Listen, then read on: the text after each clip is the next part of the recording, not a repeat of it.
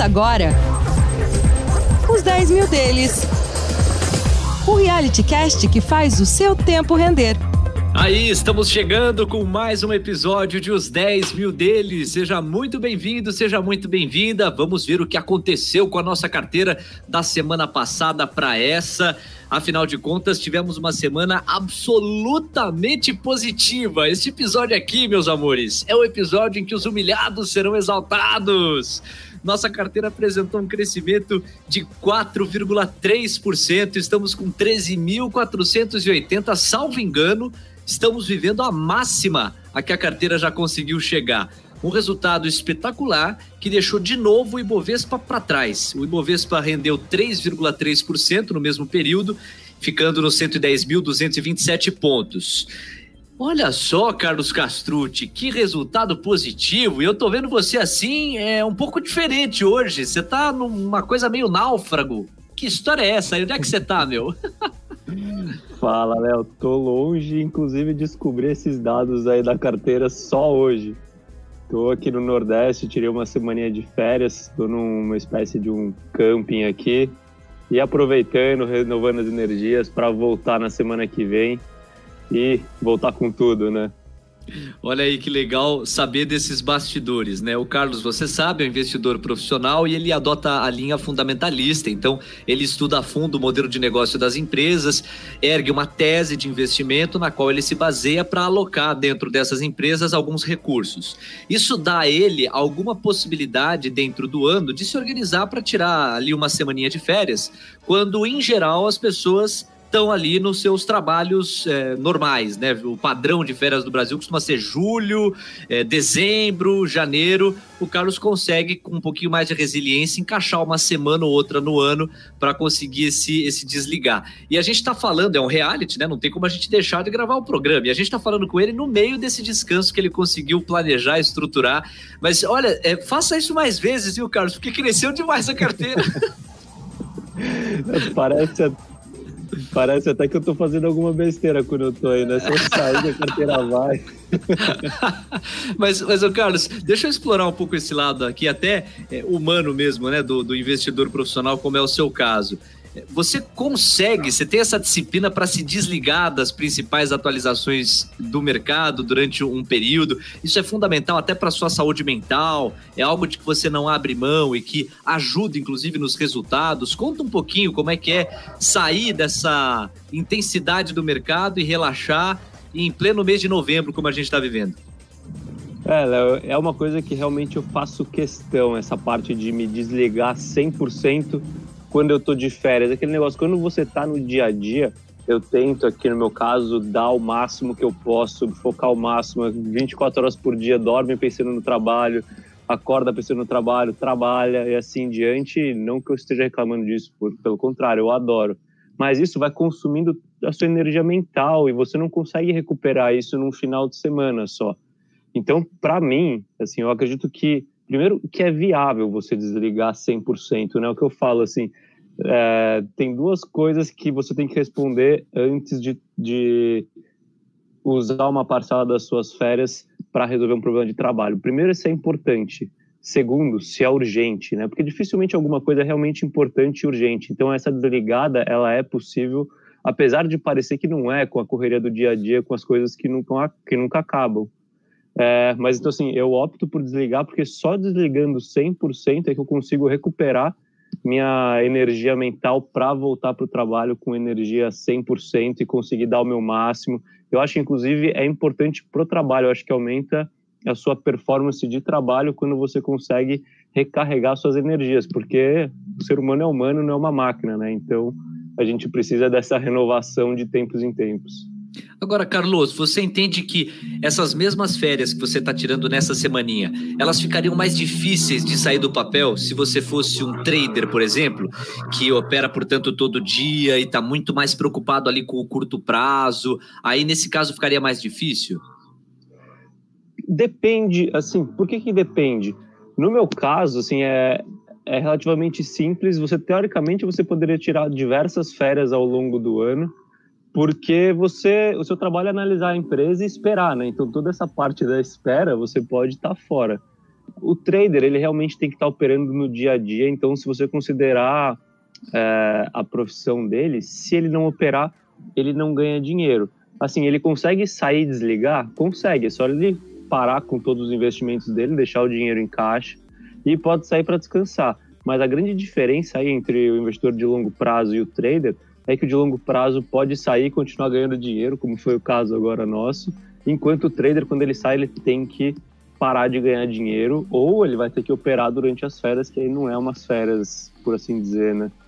Exato, não vai conseguir desligar totalmente. É como se ele tivesse que abrir mesmo mão da operação e, por consequência, dos ganhos é, de capital, se ele quiser desligar. Ficou bem clara aí a diferença, até pelo estilo e pela dinâmica de operação de um profissional com uma perspectiva fundamentalista e de um profissional trader que depende aí do dia a dia para operar. Bom, o Carlos, vamos voltar as atenções então para nossa carteira, porque você no Nordeste, você no Sudeste, você na Europa, você é, do outro lado do planeta, em qualquer potência asiática ou não, ela caminha por tudo isso que você falou e caminhou muito bem, batendo o Ibovespa, 13.480 reais, salvo engano aqui a máxima que a gente já conseguiu atingir. Quando a gente faz um retrato da semana, Carlos, a gente nota que o dólar, ele apresentou um leve recuo, está operando a R$ 5,32, dentro aí de eh, ideia cambial. Então, novamente uma semana em que o real se valorizou frente ao dólar ou em que o dólar se desvalorizou frente ao real. Agora, se atendo aos papéis que chamaram atenção na nossa carteira, o destaque maior para a Yoship Maxion, que cresceu quase 19%, 18,8% de ganhos nesta empresa. A gente lembra que o modelo de negócio dela está relacionado à produção de rodas.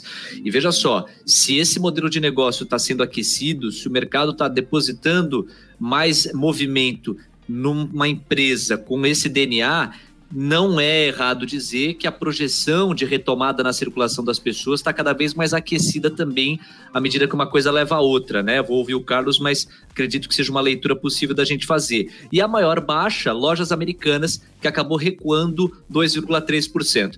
Ainda que você não tenha vivido os detalhes dessa semana, Carlos, qual balanço você acredita que a gente possa fazer ainda já temperando outros destaques aqui, porque a Vale, que tem uma parcela considerável na nossa carteira, cresceu 13,1%, espetáculo de performance da semana passada para essa, e a Petrobras, que também tem uma parcela importante dentro da nossa carteira, cresceu 8,4%. Que semana, hein, Carlos?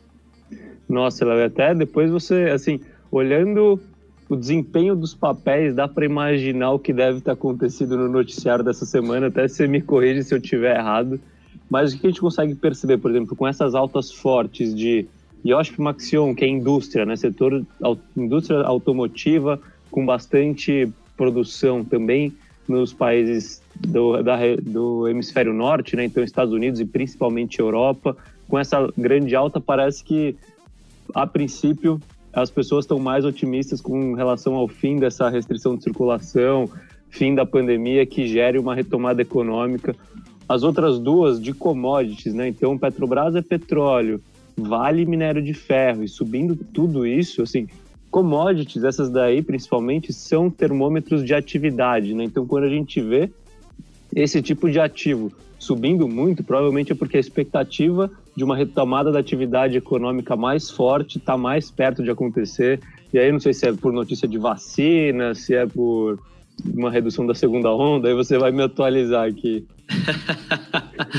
Muito bom. É, hoje a gente vai inverter um pouco os papéis em função desse desligamento aí da semana. O Carlos não está a par exatamente de todos os fatos que, inclusive, contribuíram para esse crescimento. Mas, independente dos fatos, e eu acho que isso é didático até para o nosso público, a linha fundamentalista tem essa vantagem. A tese estava muito estruturada, sabia-se que em algum momento as empresas responderiam e elas estão respondendo. Vamos lá para o balanço da semana que vai ajudar a gente a trazer sentido para todos esses esses números que a gente viu. É, de fato, Carlos, o que a gente pôde notar ao longo dessa semana foi uma euforia é, marcada no curto prazo.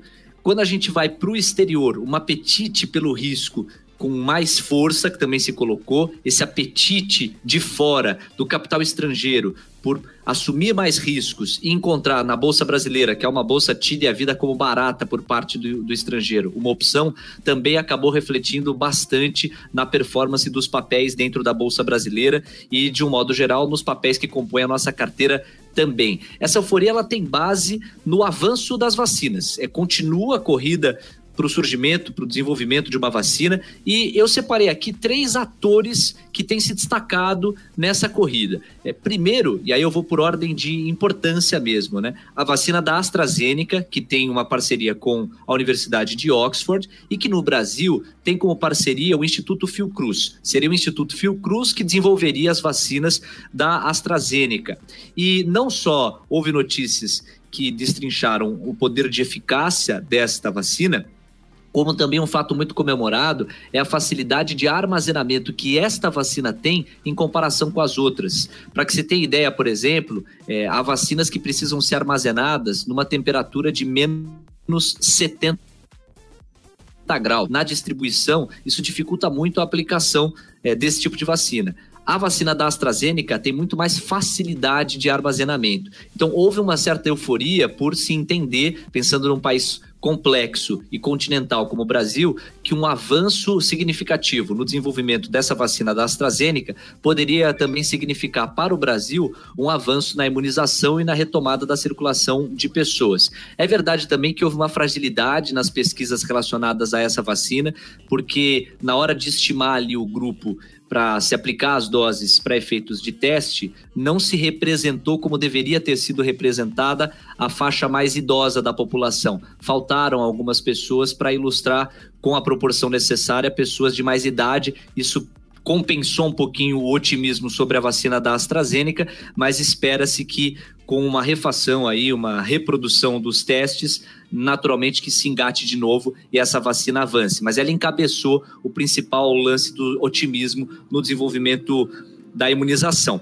Outras duas vacinas que estão nessa corrida e não podem ser descartadas são a Coronavac, e aí a gente sabe que a parceria é com a China, né, com o laboratório Sinovac, e no Brasil o Instituto Butantan seria o ator que desenvolveria a vacina Coronavac. Também há possibilidades, houve avanços no desenvolvimento dessa vacina, ela é mais complexa do ponto de vista do armazenamento, mas não pode ser desconsiderada. E tem a terceira vacina que eu destacaria aqui no top 3, que é a vacina da Pfizer, a produção nos Estados Unidos. Há um alinhamento ideológico do governo Jair Bolsonaro com os Estados Unidos. É, não nos surpreenderia se o governo federal priorizasse esta vacina em detrimento das outras duas, caso houvesse brecha para isso. Como as três, de um modo geral, avançaram, isso também acabou pautando certa euforia que a gente viu do mercado estrangeiro e até mesmo uma euforia é, interna aqui. Mas eu vou me aprofundar nas questões domésticas. Outro ponto importante, Carlos, que a gente notou foi a transição nos Estados Unidos iniciada.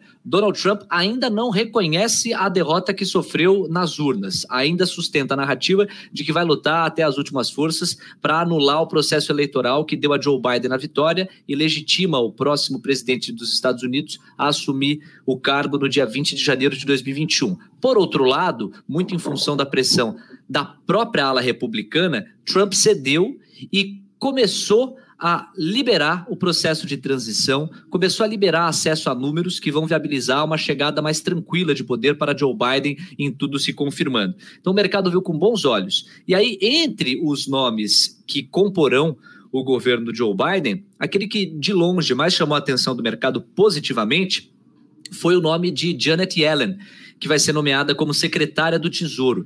Esse nome anima pelo perfil preocupado com o emprego. Ela já esteve em desafios parecidos no passado, sempre demonstrou muita preocupação com o emprego e ela tem um perfil simpático a estímulos econômicos. O Carlos cansou de ensinar a gente aqui ao longo das semanas que estímulos econômicos são muito comemorados pelo mercado, significa liquidez e a bolsa é um lugar de liquidez, de movimentação. Invariavelmente, estímulos econômicos canalizam muito investimento para lá também. Então, do ponto de vista exterior, Carlos, esses foram os principais fatos que acabaram animando aí o mercado. Faz sentido até aqui? Pô, faz total sentido, né, Léo? É aquela, aquela velha questão, é a redução da incerteza em todas as pontas, né? Tanto na, na vertente das eleições americanas, né, que estão tendo um desfecho. E a Janet Yellen, inclusive, ela foi a última presidente do Fed, né? Do Fed, do Powell. E, e na parte do coronavírus, a evolução das vacinas parece que vão pôr um fim finalmente nessa pandemia que já dura quase um ano, e isso é uma, mais uma redução de incerteza. E essa, aí essa disputa entre uma vacina e outra, esse é o menor dos problemas, né? Desde que a gente consiga imunizar a população e voltar as coisas ao normal, é isso que interessa tanto para o mercado como para o mundo, eu acredito, né? Perfeito. E agora voltando os olhares para o Brasil, Carlos, eu fiz aqui também uma seleção de fatos que podem te ajudar a entender boa parte dos ganhos e claro que eu estendo isso ao nosso ouvinte, que é o seguinte: primeiro há uma queda de braço interna entre dois gumes de uma mesma faca. Por um lado, esse avanço na luta pelas corridas, que eu já destrinchei, e por outro, evidências de uma segunda onda que começa a preocupar. Houve um aumento de 22% das internações por Covid-19 em São Paulo. E o conselheiro, ou o grupo conselheiro que assessora o governador do estado, João Dória, já recomenda que ele acabe colocando com rigor medidas de restrição na circulação das pessoas de novo. Então, o, o, conselho que cerca João Dória já tem alertado, com base em dados desta semana, em que a gente está gravando esse episódio aqui do podcast, que o governador do estado, João Dória, deve restringir mais a circulação das pessoas em função do aumento no número de casos e de internações por Covid-19. Vamos ver quais serão as atitudes, mas não está descartada ou não está descartado um endurecimento dentro das medidas de restrição para o estado de São Paulo. Vamos ver como é que isso se reflete, inclusive na capital. Até aqui, o atual prefeito que luta pela reeleição, e esse detalhe não pode ser descartado, o Bruno Covas tem dito que não é necessário qualquer tipo de lockdown, ele se apoia nas evidências até o momento, mas já há evidências, sobretudo entre ontem e hoje, é, ou seja, estamos gravando aqui numa quinta-feira, né? Entre quarta e quinta-feira desta semana aqui do dia 26 de novembro, de que não está descartado qualquer tipo de endurecimento na restrição das pessoas. Isso posto, vamos colocar aqui é, na mesa as questões fiscais, porque elas tocam de perto a preocupação do investidor e houve alguns avanços é, interessantes, muito mais nas falas do que nas ações práticas, mas a fala, em alguma medida, também acaba impactando a percepção do mercado. Então, primeiro destacar que houve uma primeira rusga entre os presidentes, ou o presidente Roberto Campos Neto, do Banco Central, e o ministro da Economia, Paulo Guedes. É, houve um estranhamento entre os dois, porque o Roberto Campos Neto é, revelou, dividiu alguma diferença sobre estratégia econômica para com a, a estratégia adotada do, pelo Paulo Guedes. O Guedes respondeu é, numa entrevista que se o Roberto Campos Neto tiver uma estratégia melhor, ele pode aplicar. Afinal de contas, a bolsa está subindo e a recuperação que a gente nota já é interessante. E eles já colocaram panos é, quentes em tudo isso. Se falaram hoje pela manhã, tá tudo bem entre eles. O mercado, em alguma medida, comemora, mas isso é até pequeno pequeno frente a alguns dados que saíram, por exemplo, os dados CAGED sobre emprego. O Brasil registrou ganho líquido de quase 395 mil empregos com carteira assinada em outubro. Essa é uma evidência muito comemorada pelo mercado. Estimava-se que esse número giraria em torno de 200 mil, 220 mil, e o número foi muito superior, chegando quase a 400 mil empregos com carteira assinada. Isso faz muita diferença e dá sustentação àquela tese do Guedes de recuperação em V. Ele, inclusive, já se posicionou dizendo que, mantendo um quadro como esse, a recuperação em V vai ser muito mais possível e é o quadro pelo qual ele está lutando. É, Para dar o outro lado, a perda acumulada foi no mesmo período aí de mais de 171 mil empregos, então dados do CAGED. Isso repercutiu muito. É, há, de um modo geral, também em função desses números, a constatação de que Bolsonaro está mais alinhado com Guedes ao ver esses resultados. Ele disparou hoje. Guedes é insubstituível. É, e Guedes também elogiou o presidente ressaltando o pulso firme que ele tem tido para com a política econômica e com a disciplina fiscal. Então, o que eu vejo, Carlos, é que houve um fortalecimento da ala fiscalmente responsável do governo e um apequenamento da ala mais gastadora. Isso é comemorado pelo mercado porque a gente está falando aí de respeito ao teto de gastos e da questão fiscal melhor manejada. Também há expectativas pelas reformas, a tributária e a administrativa. A gente lembra que neste domingo o Brasil vive a segunda parte das eleições municipais. Depois delas, costuma caminhar outras pautas ali no Congresso. O Congresso fica muito paradão em cima das votações.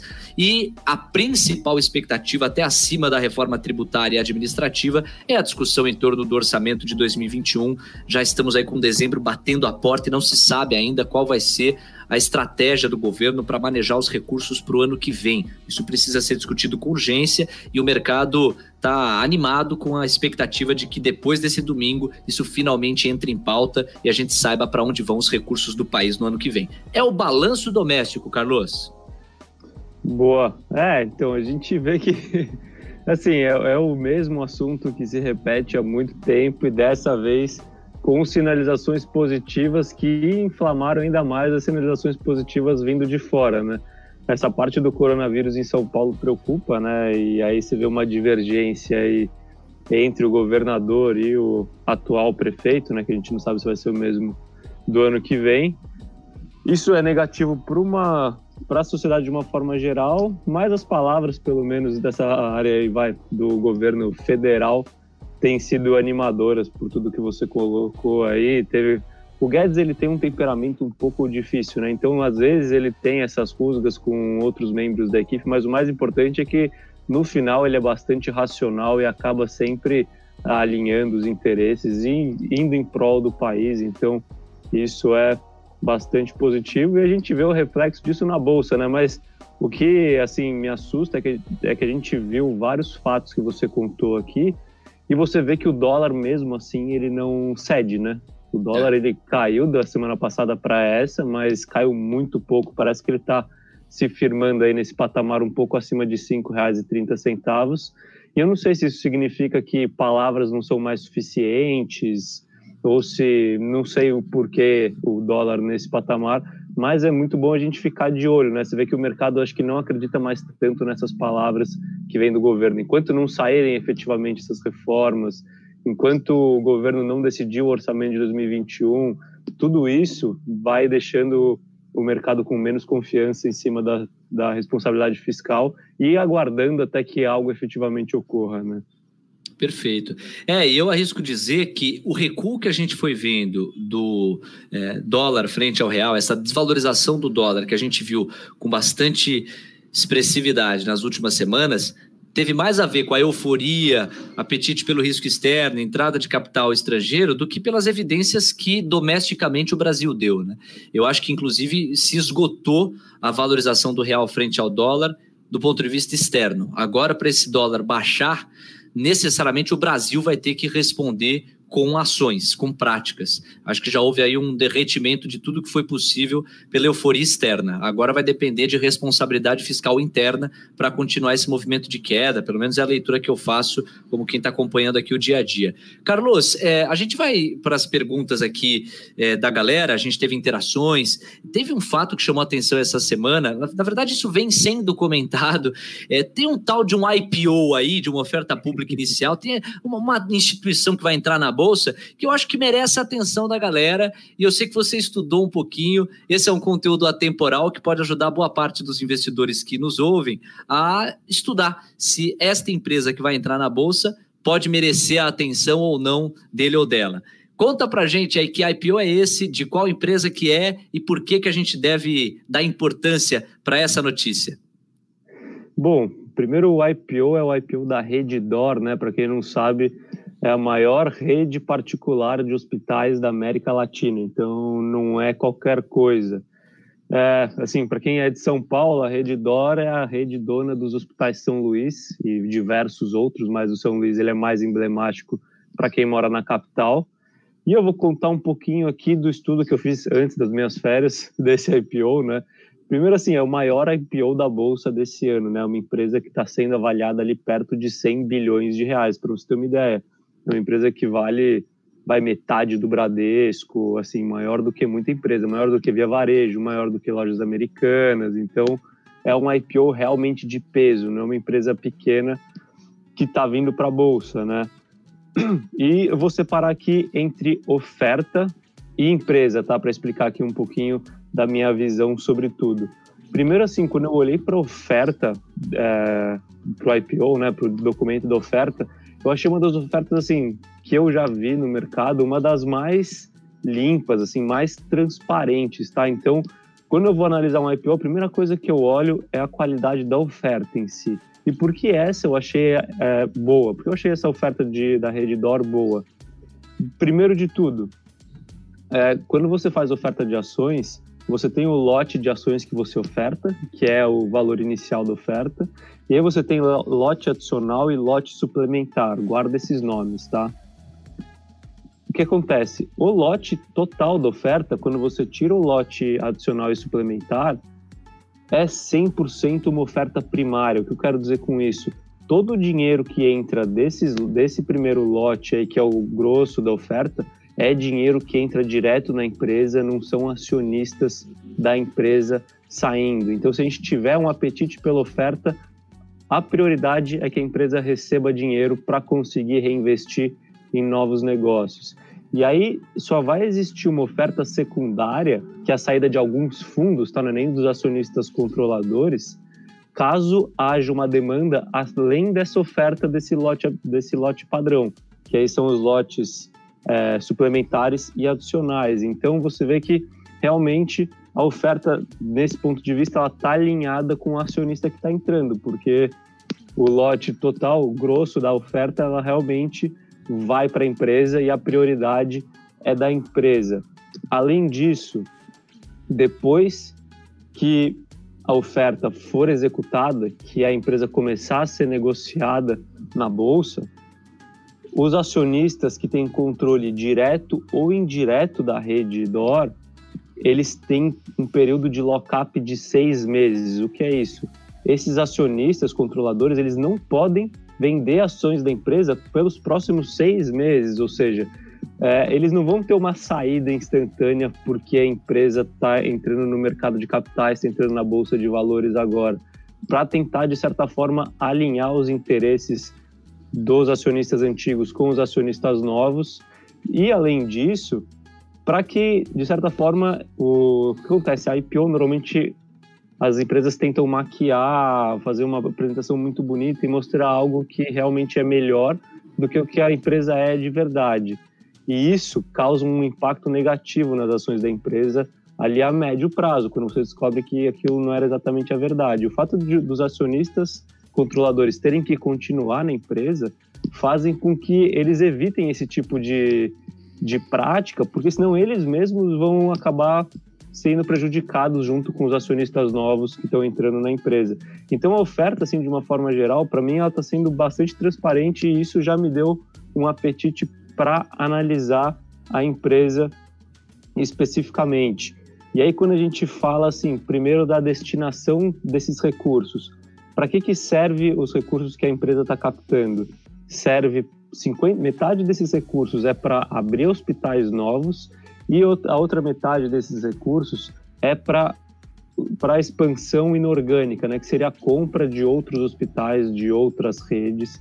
Então você vê que realmente esse dinheiro que está entrando ele entra só, única e exclusivamente para investir na expansão da empresa. Então esse é outro ponto que eu acho super positivo na oferta da rede DOR. E aí quando a gente fala da empresa especificamente, eu já comentei que é a maior rede de hospitais da América Latina, então é um assim é um gigante e é a primeira empresa cujo objetivo, né, é a venda de serviços hospitalares. Na bolsa a gente ainda tem Vida, Grupo Notre Dame Intermédica, que tem hospitais mas o core business é receber como convênio médico. Quando a gente fala da rede Dora, essa empresa só recebe pelos serviços hospitalares, então é a primeira. E é um setor que a gente sabe que é muito promissor, né? Porque a gente tem essa tendência de envelhecimento da população, então o setor de saúde é um setor que tende a crescer no longo prazo, e toda aquela história que eu já comentei nas teses de Notre Dame Intermédica e de Panvel. Então, você ter uma rede de hospitais aí, a primeira, é algo bastante positivo para o mercado e isso me trouxe bastante interesse para começar a analisar a empresa. Quando você olha assim, agora vamos falar um pouquinho de preço, né? O que acontece? quando você olha o, a faixa indicativa de preço da oferta, é uma empresa que, apesar de ser ótima, tudo isso que eu comentei, ela está vindo muito cara. Quando a gente fala daquele múltiplo preço por lucro, é uma empresa que está vindo a 100 vezes lucro. Então, quando você analisa uma oferta dessa magnitude, assim, você tem. Por que, que a empresa negocia um múltiplo tão alto? Porque a expectativa é que a empresa cresça muito nos próximos anos. E é o que acontece, quando você olha esse múltiplo e olha a proposta da empresa com os recursos do IPO, você vê que realmente a empresa está prometendo né, que vai entregar um crescimento enorme. É, é, algo assim que em 2025 o faturamento da empresa vai estar quase três vezes maior do que o faturamento de hoje. Isso através dessa expansão de hospitais próprios e da compra de hospitais novos.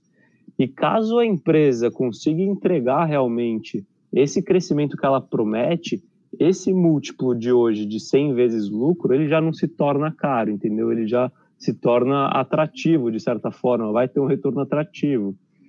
Mas, como é uma tese de crescimento muito forte, muito acelerada, a gente está falando de, de uma expansão aí de duas vezes em cinco anos, é um caso de muito risco, porque caso a empresa não consiga entregar esse crescimento prometido, vai ter uma frustração de, estima, de expectativas, o múltiplo da empresa tende a cair, quando a gente tem uma redução de múltiplo, o impacto no preço é muito grande.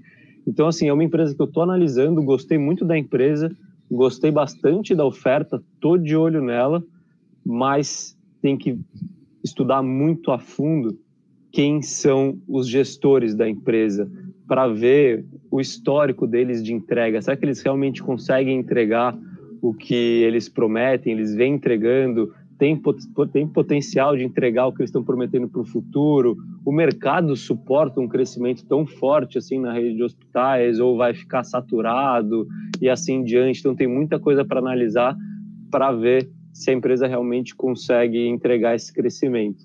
Se eu pudesse resumir aqui rapidamente, o que seria? A empresa é boa, o crescimento potencial existe, mas o risco da tese é grande, então estuda bastante a empresa antes de entrar num IPO desse. Tá aí, bela aula aí do Carlos, que foi a fundo pensando na Redditor. É um dos players que vão chacoalhar o mercado de saúde como um todo dentro da Bolsa. Boa, Carlos. Nosso tempo se foi, restam pouquíssimos minutos aqui. Vamos com as perguntas, então. A gente nas redes sociais, arroba os 10 mil deles lá no Instagram. A gente convocou a galera para fazer perguntas sobre esse IPO especificamente. A primeira que vem é, acho o valuation preço esticado. Você já deu várias pistas, né, Carlos? É, tá caro, sim, o preço com que está sendo estimado, mas não está descolado daquilo que a empresa promete entregar. A questão é o risco que está por trás disso, né? Exato. Assim, quando você olha o múltiplo sozinho, super esticado. Quando você olha um múltiplo com o potencial de crescimento que a empresa tem para os próximos anos, o múltiplo está atrativo Agora, aí que está a chave da questão.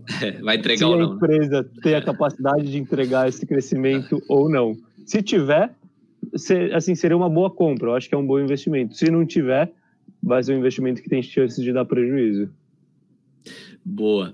Vamos lá, próxima pergunta aqui, ó. Como faço para reservar as ações? É, é, há esse mecanismo, cara? Você pode deixar reservadinha as ações que você quer pegar? Dá. O que, que acontece? Toda oferta pública de ações você tem um período de reserva que, se eu não me engano, da rede DOR vai do dia 20. Começou no dia 24 dessa semana e vai até o dia 4 de dezembro. E aí, como que você faz para reservar? O que acontece? Você vai na corretora que você costuma realizar negociações. Eu acredito que todas as corretoras devem estar participando da oferta da rede DOR. E aí você existe uma faixa indicativa de preço, né? Que é de 40, eu não vou lembrar agora o número de cabeça, mas é de 48, e alguns centavos até 64 reais e alguns centavos, isso preço por ação na faixa indicativa. Então, como que você faz? Você chega lá no seu assessor, se você está numa corretora, ou, assim, ou na mesa diretamente, fala, olha, eu quero reservar mil ações até o preço de 60 reais, 55 reais, aí você vai definir o preço. Se você colocar um preço que seja superior ao preço que saiu a oferta, você vai entrar na oferta e vai conseguir receber ações. Se o seu preço, ou seja, se a sua oferta de compra for inferior ao preço que está saindo, você fica de fora da desse dessa distribuição das ações. É. é. E aí tem só um outro porém, que qual que é? Vamos supor que você quer mil ações, tá? De Redditor está disposto a pagar o teto, com é 64 reais. Legal. Caso, assim, caso tenha muitas pessoas querendo, dispostas a comprar a Redditor, mais do que a oferta em si, então vamos supor que a empresa esteja ofertando um milhão de ações e existem 10 milhões de compradores. O que acontece? A oferta é rateada, então nesse caso de 1 para 10. Então se você colocou uma oferta de mil ações, você vai receber só 100 ações. Então é muito bom ficar de olho nisso também, qual que está o tamanho do rateio e assim diante, que não é uma informação pública, tem algumas especulações, então também tem que tomar cuidado para você não acabar colocando mais do que você poderia e a partir daí fazer uma conta para ver o quanto você tem que colocar de oferta para conseguir entrar nela, caso você queira.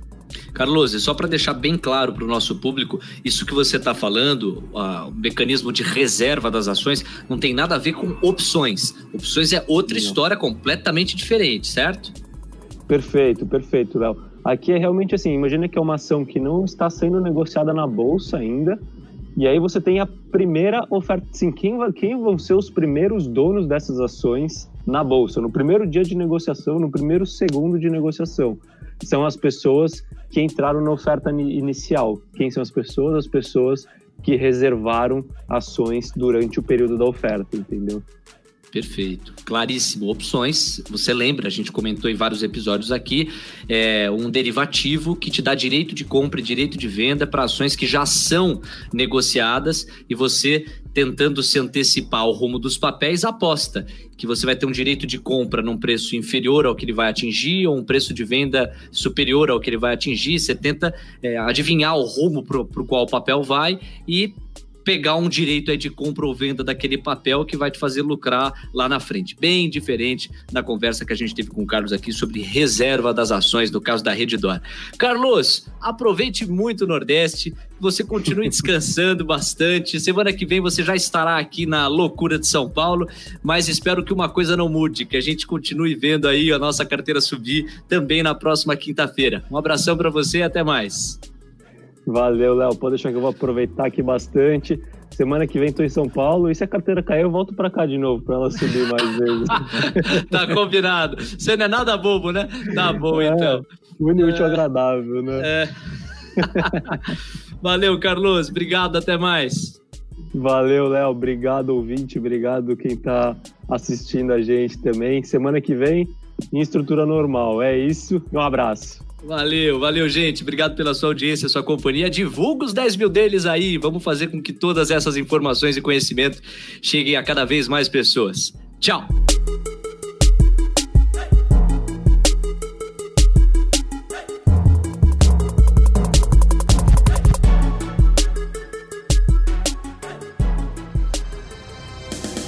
Semana que vem tem mais, uns 10 mil deles. Disclaimer. As opiniões dadas pelo gestor de recursos Carlos Castrucci sobre empresas de capital aberto e demais ativos financeiros investidos por ele podem configurar conflito de interesse com você, ouvinte. Deste modo, reflita sobre a precisão e a validade dessas opiniões a partir dos seus próprios critérios. Além disso, qualquer comentário sobre investimentos reflete única e exclusivamente a opinião do Carlos não se trata de qualquer recomendação de investimento. Ressaltamos ainda que a participação dele não tem como objetivo a venda dos serviços da Roa Asset Management, empresa da qual é sócio e por onde realiza os investimentos dos 10 mil reais iniciais do projeto. O investimento destes recursos vem sendo realizado pelo Carlos da mesma forma como são investidos os recursos dos clientes da Roa. O projeto Os 10 mil deles persegue as melhores práticas mundiais para o mercado financeiro na atuação de Carlos como gestor de recursos. Assim, ele não vai comunicar alterações na estratégia de investimentos antes de executá-las para os próprios clientes.